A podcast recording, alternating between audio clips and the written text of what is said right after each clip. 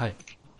まあ、プロ野球ですけど、もうあの、試合の中身は全然興味がありませんので、はい。あのあまり触れませんけれども。えーっと、もう巨人がマジック一桁になったのかな？8。うん今日で8。あ、そっか、阪神、え、ちゃうわ。阪神今、中日対象チームが対象どうなの？中日になって、だから両、2チームになって対象が今。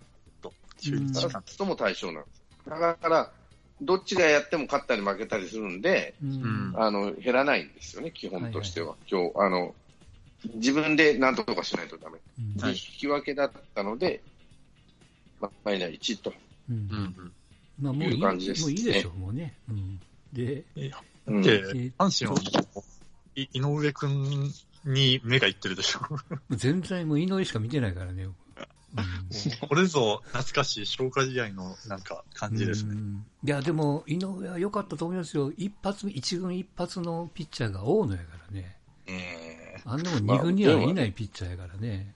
えいやー、でもやっぱりなんでしょうね。大野もそうですし、梶谷もそうですし、まあ、小川なんかもそうですけど、ちゃんと FA 年はやっぱ合わせてきますね。うん。まあ来年チームメイトになるわけですから。それはもう。あれ？甲子園で投げてるかな。そうそう、甲子園嫌いじゃないってわざわざ言わすっていうね。アナウンサーもアナウンサーやなと思いましたけど。まあまあ、どうなるかわかりませんけども。で、一方、パリーグはあれですか？うん。まあ皆さんなんか、ロッテを応援しだしてますけど。いやうー、ーん。ほんと限界来ましたね。その、頑張ってますけど、うん最近は、もうちょっとダメやね。ちょっとやっぱ限界してます。うん。工藤がギアを上げてるというか。うん。まあ、その中で、ちょっと、藤原はいい成長を見せてるなっていうね。うん。うん。一発目がホームランやったっけ？彼ね。まあ、あ、2、2試合ホームランも出まうん。初ヒットがホームランか。も出ましたし、まあ結構コンスタントにヒットも出てるので、うんあとはそうですね、チェンが表に投げれるなっていう。ねえ、まだぶっつけ本番であくまで投げれるんやと思ったけどね。ねうん。ぶっつけ本番でさせる球団も球団やなと思ったけどね。え。いやいやいやいや。それぐらい切羽詰まってますからね。うん。そらアジャも泣くやろうと思いましたけいや、結構ほんと極限ですよ、ど。うん。ロッテは。まあ、そういうとこもあって、感情入りやすいとは思いますよ。チーム事情も相まって、うん。うんその、頑張れみたいなところは。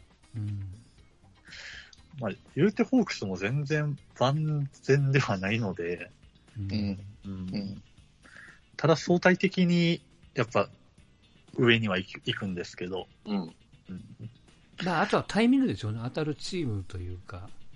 まあ、結構まだ直接あるんですよね、ロッテとホークスが。そうそうそう。6試合やるんですね、あと。ん、だからまだそこですよね。まあ、ギリギリっちゃギリギリなんでしょうけどね。うん3ゲーム以内におらな無理だろうな。うんまあ、そこがデッドラインでしょうね、3が。うんうんまあ今日、今日、ちらっと試合見てましたけど、うん。ホはいークスの試合。うんあの、プレイオフモードも入ってますね、采配が。はいはい、そうね。はいはい。うん。あの、代打の使い方とか。ガンガンに。で、またそういう長谷川が今日、マウンドかなんか打ったんでしょ、うん。そうですね。うんあれ、ハマると強いですからね、ホークス。うん。あまあだからまあとにかく、セリーがもう終わった話になって、はい。ーうん。ロッテの動きしか僕はもうちょっと追っかけてませんからね。そうですね。うん。他に何、何を見るかですね。いや、それでですよ、まあこれからお話をする、ちょっとまあドラフトの話になりますけども、いや、もう、すぐですから。はい。えっ、と、10月の、結局、いつでしたっけ、うん20 26日？5日 ?26? 26日うん月曜日ですよ。うん。うん。そうですね。ドラフトやりますと。で、えーまあ昨日、一昨日今週あたりから各スポーツ紙が、はい。次はこいつやみたいな。いや、名言も話になってますけど出てますからね。うん。名言は、えっと、巨人と、いえいえ、巨人はまだ巨人言っ出ててないの？はい。いや、佐藤ってまあ、佐藤って言ってるよね、確かね。名言うん、佐藤って、もう、うん。えーっと、球団社長が言ったのかな。うんさっと行くよ。あと、えっ、と、千葉ロッテが阪神も、オリッ早川ク。スと阪神。うんオリックスが、ねオリックスは佐藤くんですね。うんオリックス佐藤やね。うん。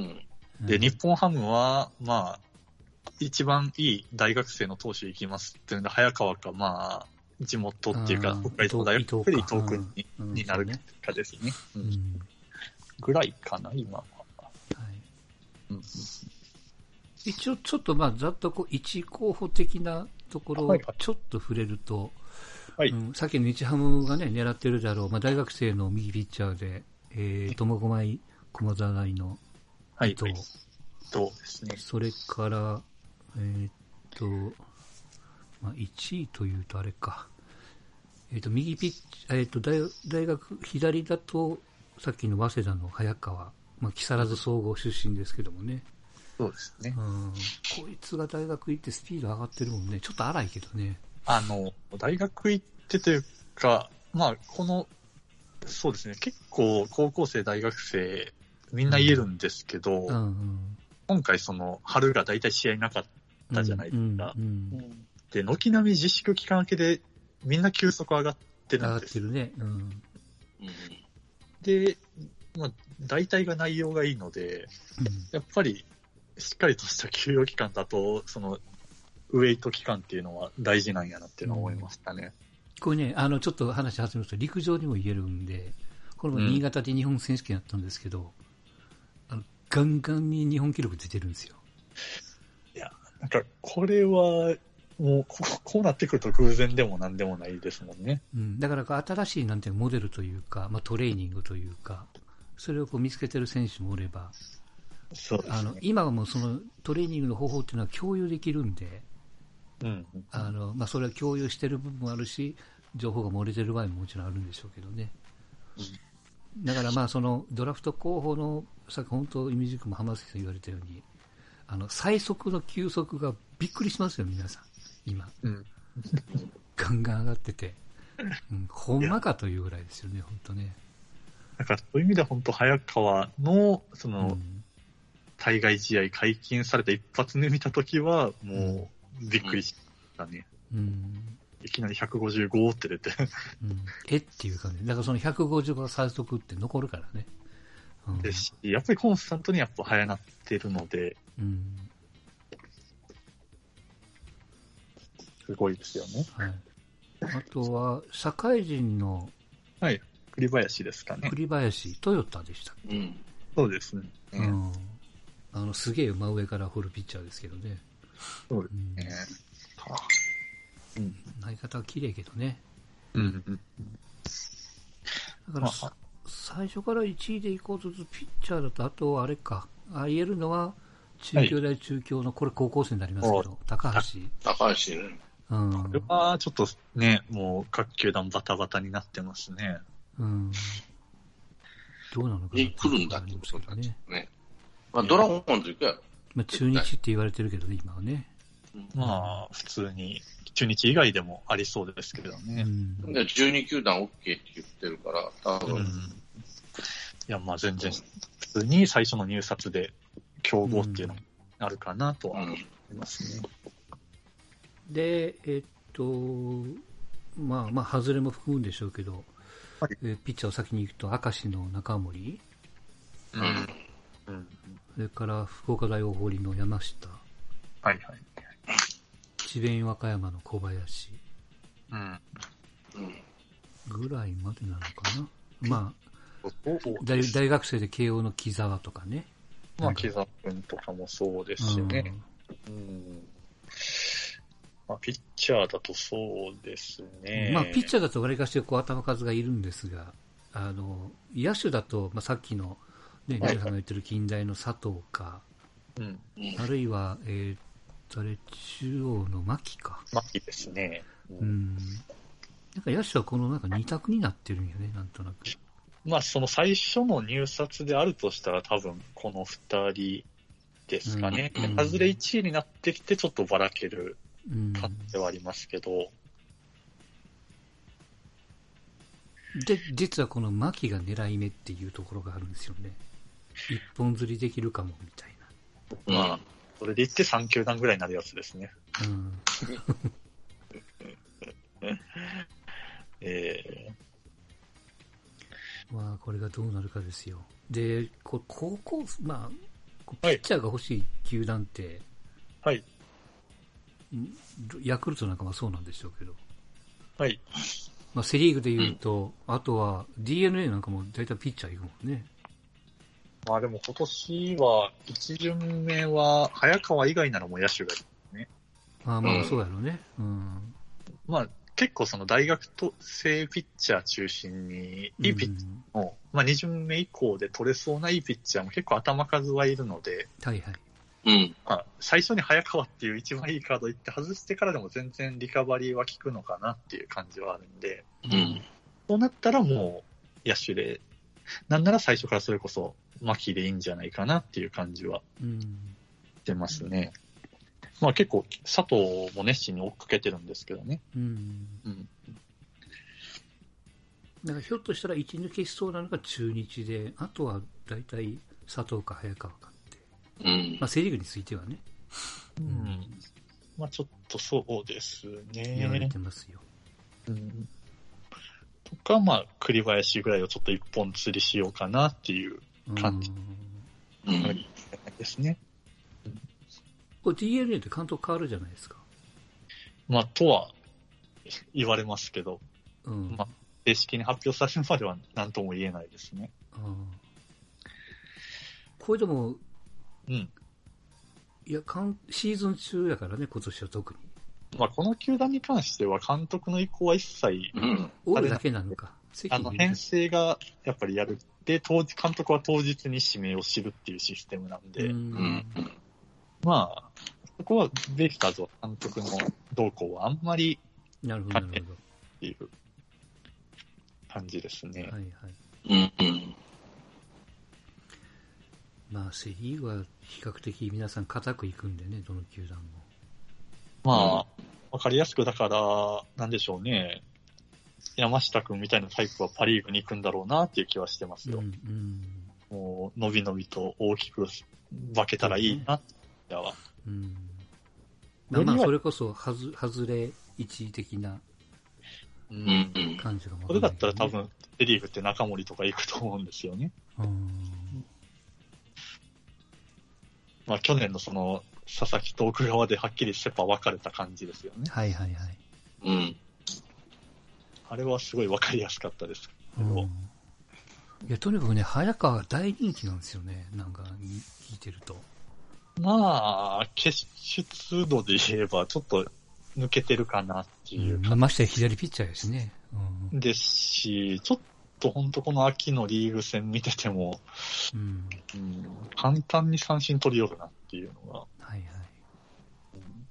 あるんで、まあ左で150を取りゃすごいよな。すごいと思う。うん。うん右の広増しっていうからね。うん。そうですね。まあ、とりあえず一発目いっといてもいいんじゃないっていう感じじゃないですかうね。ん。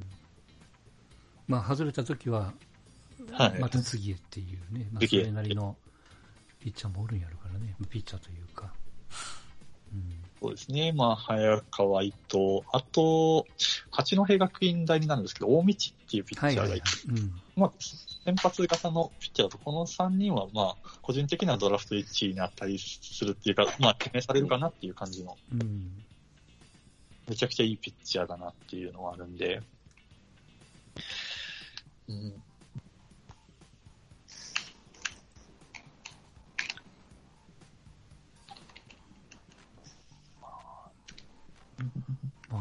は正直わからないもんね。あの、うん。えっ、と、明治の入江とか、その、入江君とか、そうですね。でも、大々の森とか、うん。まあ名前はね、ちょっと上がりますけども。う。うんん。もう、入江とかもそうなんですけど、まあ、結構投げてはいるんですけど、うん。なんですかね、結構自分の中で見てる感じと、けよりスカウト票がすごい高くて、うんうんなんかうんもうなんならその外れ1位で行くんじゃないみたいな。そうそうそうそう。ちょっとびっくりっていう感じだけどね。うんぱりこういうのも、その、6月以降の明けでどんどんやっぱいいんだろうなっていううん。感じはしますね。だからそれが本当の実力なんかなっていう、その完全休養した後の状態に、で投げれる状況ってプロではほとんどないわけじゃないですか。そうですね。開幕ぐらいで。う。うんん。どうなんですかね、その、連投連投の中で見せるパフォーマンスに価値があるのか。う。うんん。うん。だから難しい、そのアベレージを求めるのか、うん本当にこう、ベストピッチを求めるのかね。うん。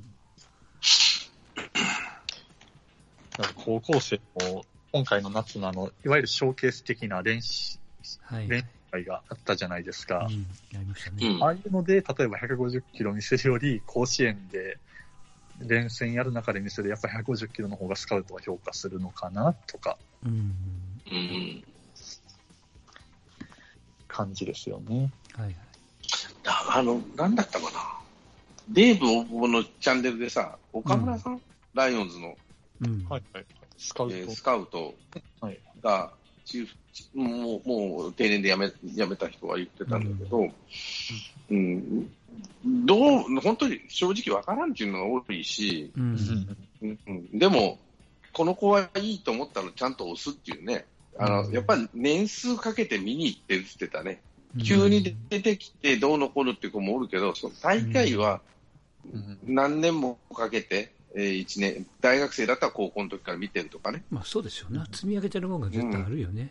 ずーっとあるので、うで、ん変化も全部感じ取ってから、うん。あこの子っていうふうに行くらしいので、うんまあ、我々が見るより全然そういう意味ではね、そうそう。だから最初に言ってた験も違う、し。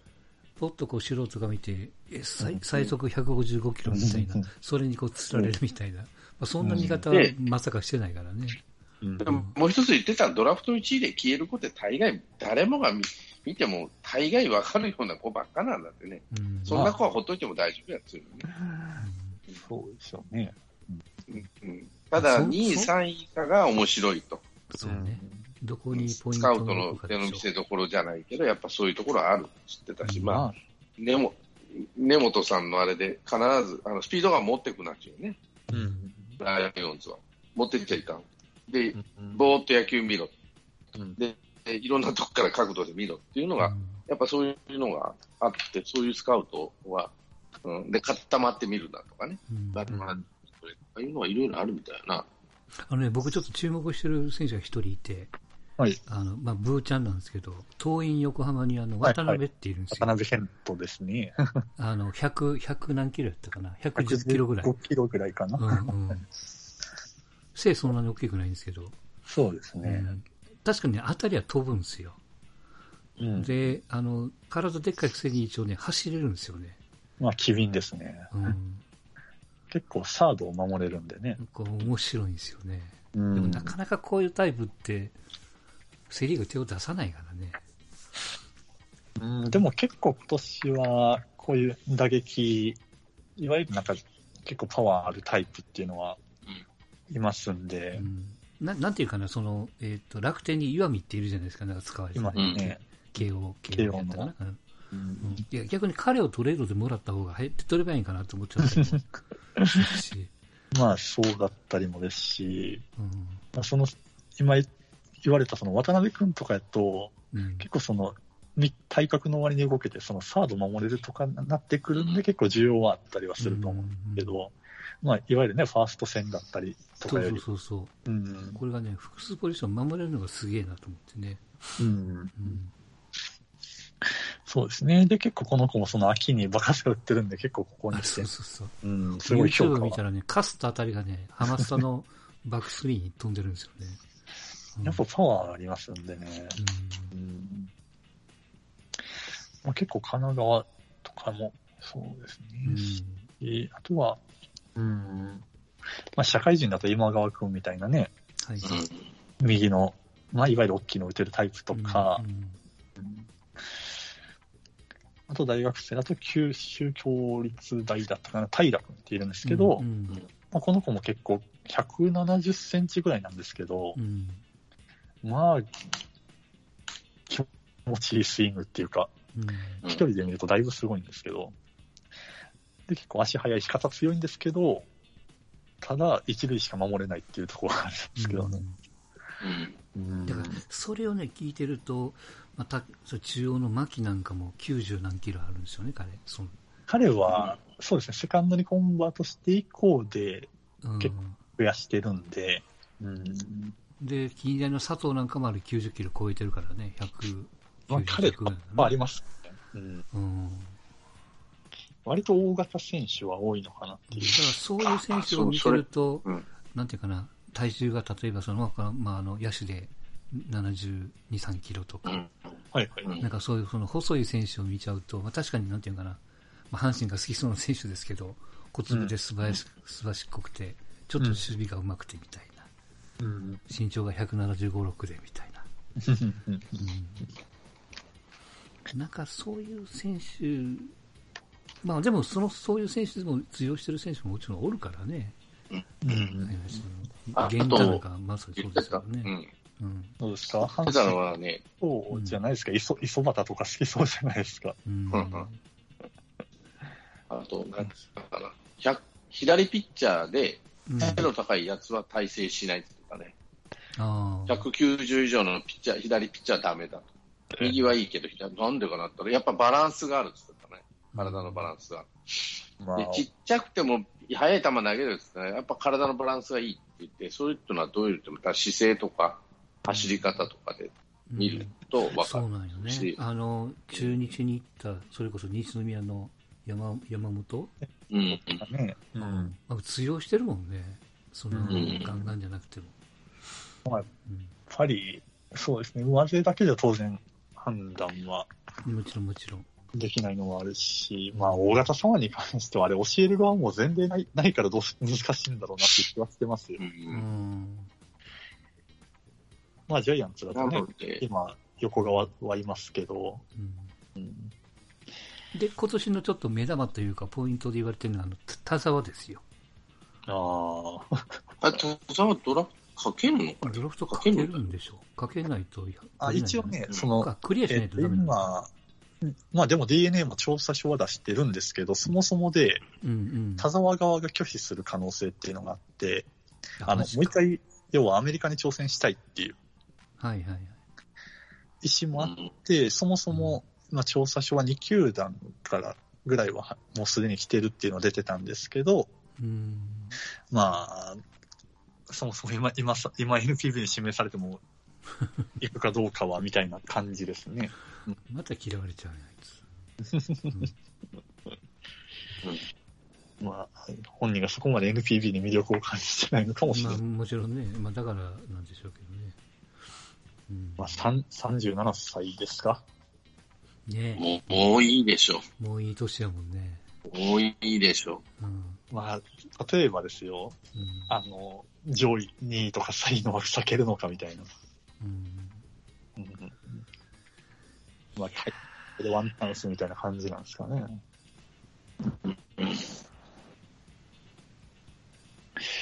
いやーまあ今年もその結構どのポジションとかどの年齢層もやっぱいい選手は多いんですけど、うんうん。やっぱりささっきの、まあ、他競技の話も絡んできますけど、うん。多分いっぱいはやっぱ取れないと思うんですよ、今年。うん。うん。まあそもそもで結構切る選手も少ないかもしれないですし、うん。まあ契約金とかも絡んでくるんで、あんまりいっぱい人数は多分取れないので、これどうなんやろか。あの、要するに、クビにする前に、ドラフトで指名するわけですよ。はいはいはい。そうですね。うん今年は特に。まあ、だから逆算できちゃうんですよね。うん。だから何人削るって丸見えになるわけでしょよ。なりますね。うん。だからそれを丸見えしないように、よく言うのは育成でがっつりいっちゃうとか、うんそうなるとその契約金だなんだかんだで当然ね、選手と折り合いのつかないところもあるでしょうし、露骨にはできないでしょうから。でその入る選手は良くてもその出ていく選手はこういう状況下でもちろんあの準備期間がうまくいかなかったとか、うん。実力発揮できなかったっていう、さっきのあの、ね、今の高校生、大学生がガンガンやってるのとは真逆に、自分の力が発揮できなかった選手もよくいるわけじゃないですか。まあ、それをドラスティックに切らないといけない事情もわかるけども、うん。それにこう踏み切れるかどうかですよね、チームとしても。うん。まあ、そうですまあ、踏み切ららないといけないんでしょうけどね、もうね。いや、もうだから、各チーム10人前後は、10人以上やるって言ってたな、ジャイアンツなんかは。うんもう最初から、まあ、決めてると、10人。例年やとね、そのあ1時とか2時とかみたいな感じでちょいちょい、そう、まあ、はやられてる選手があるからね。うん。うん。まあ確かにでもドラフトが先に来るといろいろ変わってきますね。う。うんん。まあだから、編成の中ではもう今の段階で、要は、もう、切る選手って決まってるんでしょううね。ん。いや、もう絶対決まってると思いますよ。こんなギリギリになって決めないから。ううん。ん。って考えてもやっぱドラフト今年、まあ例えばベイスターズですけど多分4、5人ぐらいで終わるんじゃないかなとかはうんあるんで、うんだいぶもうピンポイントで取っていかないといけないなっていうのが、うんうん結構7人、8人とか取れるとちょっとなんか育ったら面白いなぐらいの指名があったりしますけど、うん。結構そういった、まあ遊びじゃないですけど余裕のある指名にはならないのかなっていう、そうね。まあピンポイントでこことこことここが欲しいみたいな。うん。あとね、阪神でちょっと厄介って言うと怒られるんですよ。関本の息子がいるんですよね。いますね。ああ、あれ、出すんだ。で、うんそうですね。プロ志望は。プロ仕事取る。うん。出してるんですよ。あれね、だ取らないといけないと思うんですよね。阪神的にあ、は。ないですよ。いや、わかんないよ。その、まあもちろんその、他の球団がどういう評価をしてるのかわかんないですけど、まあ、ちゃんと、ままあもちろんその1位とか2位では用意かんでしょうけども、まはいあそこそこなランクで多分取らないといけないと思うんでね。いやー。それがちょっと厄介やな。と、個人的にはちょっと思うんよね。確かにその、高校生の、高校のその打率とか、まあまあ、それはそこそこの数字はあるんやろうけど、いや、まあ、多分、本指名の会の方ででも、きうん。あし指名はあるのかなっていう気はしてますよ。うん。いや、そん、阪神そこまで縛りありますか？いやー、やっぱり言うんじゃない、いや、取るんじゃない？わかんないけど。うん。まあでも、キャッチャーは、そうですね、若いキャッチャーの指名一人は、多分、その年齢層を見ても、うん、一人は多分取るとは思うんで、そうね。まあ、ただ、高校生だと去年ね、あの、ドラフト5位で藤田君で。藤田が入ってるからね。うん。だから、うん。まあ、ぽっかり空いた年齢層だと、その、いわゆる大学生ぐらいの、うん。そうですね、その藤田君の上がもう次がもうキャッチャー27歳なんで、うん。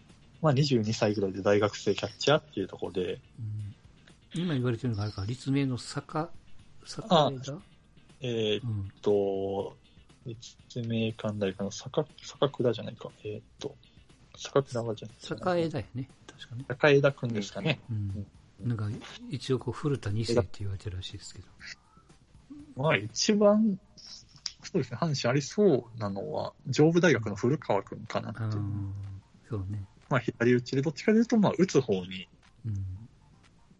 評価高い選手なんですけど、うんぐらいはちょうどハマりそれど、うん、そうですね、1巡目にそう、目玉いって2巡目ぐらいにっていうのはうん。あるのかなっていう気はしますね。どうですか？でも阪神も結構佐藤佐藤言ってません？いや、佐藤佐藤言ってるね。うん。うん。それは、なんで内野守るで外野守れるんやもん。まあ多分、阪神と巨人だと外野になるんでしょうね。うん。まあ、内野はいらんやろな。怪しい。う。うんんで、外人一人にして、ファースト守らしときゃいいわけだね。レフトライトが空くし。うんそうですね。まあまあ、どうなんかな。うん。いや、でもこんなに人気になるとは正直思わなかったんやけどね。なんでしょうもね。もっと牧君の方がガンガン言われてると思ったんやけど、意外とこう、セカンドって、各球団ともウィークポイント的なところあるじゃないですか。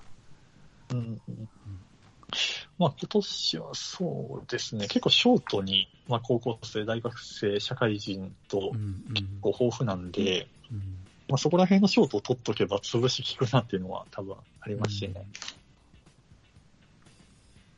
いや、それはもうあの、だと山田哲人が取れるっていう確約があるんやったらいいんやろうけどね。手っ取り早いですね。うんとかもありますし、うんまあ、だからそこら辺で言うと、そのショートは結構豊作年なんで、うんうん。まあ言ったら1位、2位の枠使わなくても最悪確保できるっていうのがあるんで、うん。まあそれを考えると佐藤って多分全然変わりはいないんですよね。うんうん。結構唯一無二な感じはあるんでそ。うそう。だからまあ、い1位で一発いっても外れたらしょうがないっていううん。世界ですわな。だから逆にこう、育休じゃなく固まるんだったら固まってほしいと。そうですね。確率が減るかもわかんないけども、外れた後の被害が少なくなるっていうね。そうそうそう。そうなんですよ。うんもう、2巡目から、なんていうか、外れ、1位から、もうみんなスタートぐらいでいいんですよ。うんだからセリーグなんか今年なんか別に2位でも4位でも一緒なんやから4位の方がいいと思うんやけどね。まあ、いわゆるウェーバー的な、考えると。うん。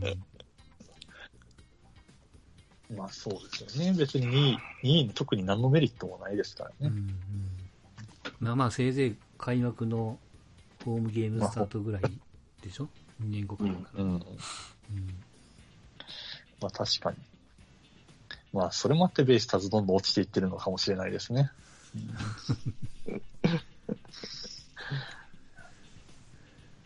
そうですね。まあでも結構その、言うたら今年の大学生世代とかだと2016年の、まあ今井とかね、。藤平とかうん寺島とかの時ですからね。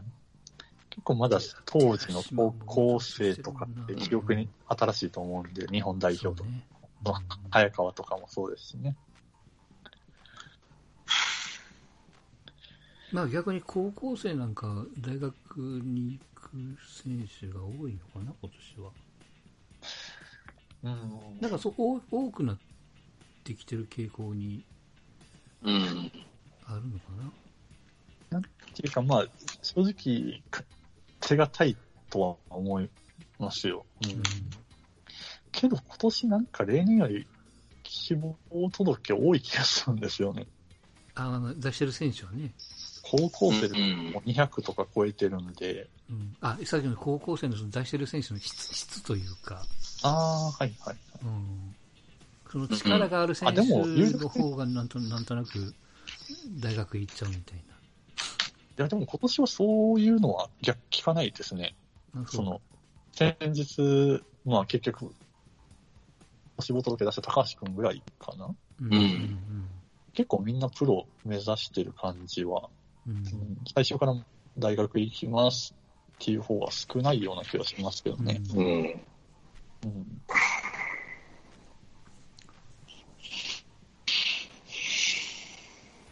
まあ、やっぱ気になるのは高校生かな。そのさっきの4人かな。中森、うん。中森うん、高橋、小林、山下。ああ、小林くんもそれぐらい上になりますかね。小林も上になると思うけどな。うん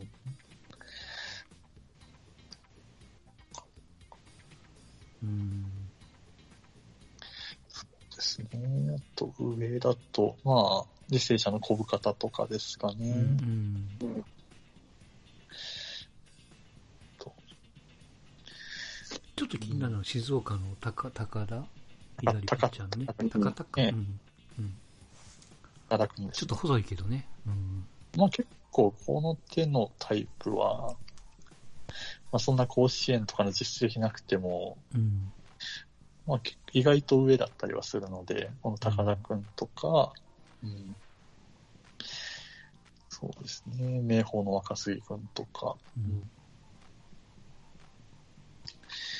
そうですね。それこそさっき言った長身左腕とかだと結構横浜の松本くんっているんですけど、ああ、そうね。190ぐらいですね。ううんん。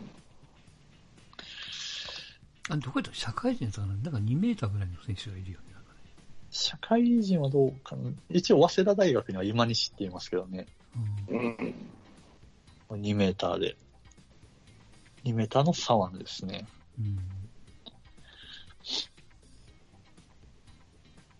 いや、まあ、確かにね。正直し、まあ、ドラフトで示しても難しいんだろうなっていう。うんあんまり、うん。なんか、うまく育てるビジョンが見えないみたいなね。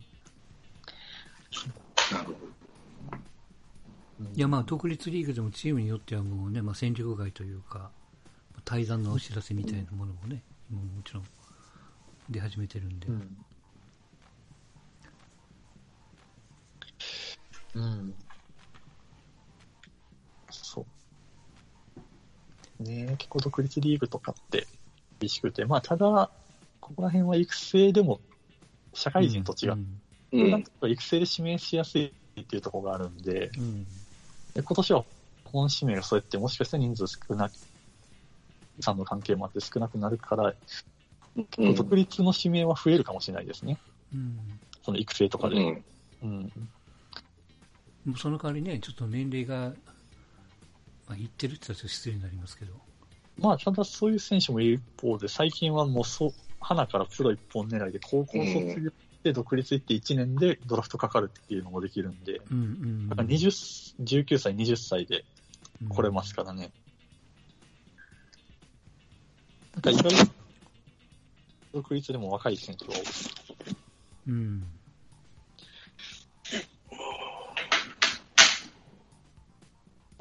意外とそうですね、今の状況だと、今年は例年よりは、結構ね、どんどんやっぱ難しくなってきてますけど、うん。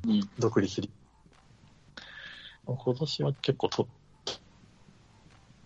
だなっていう。うん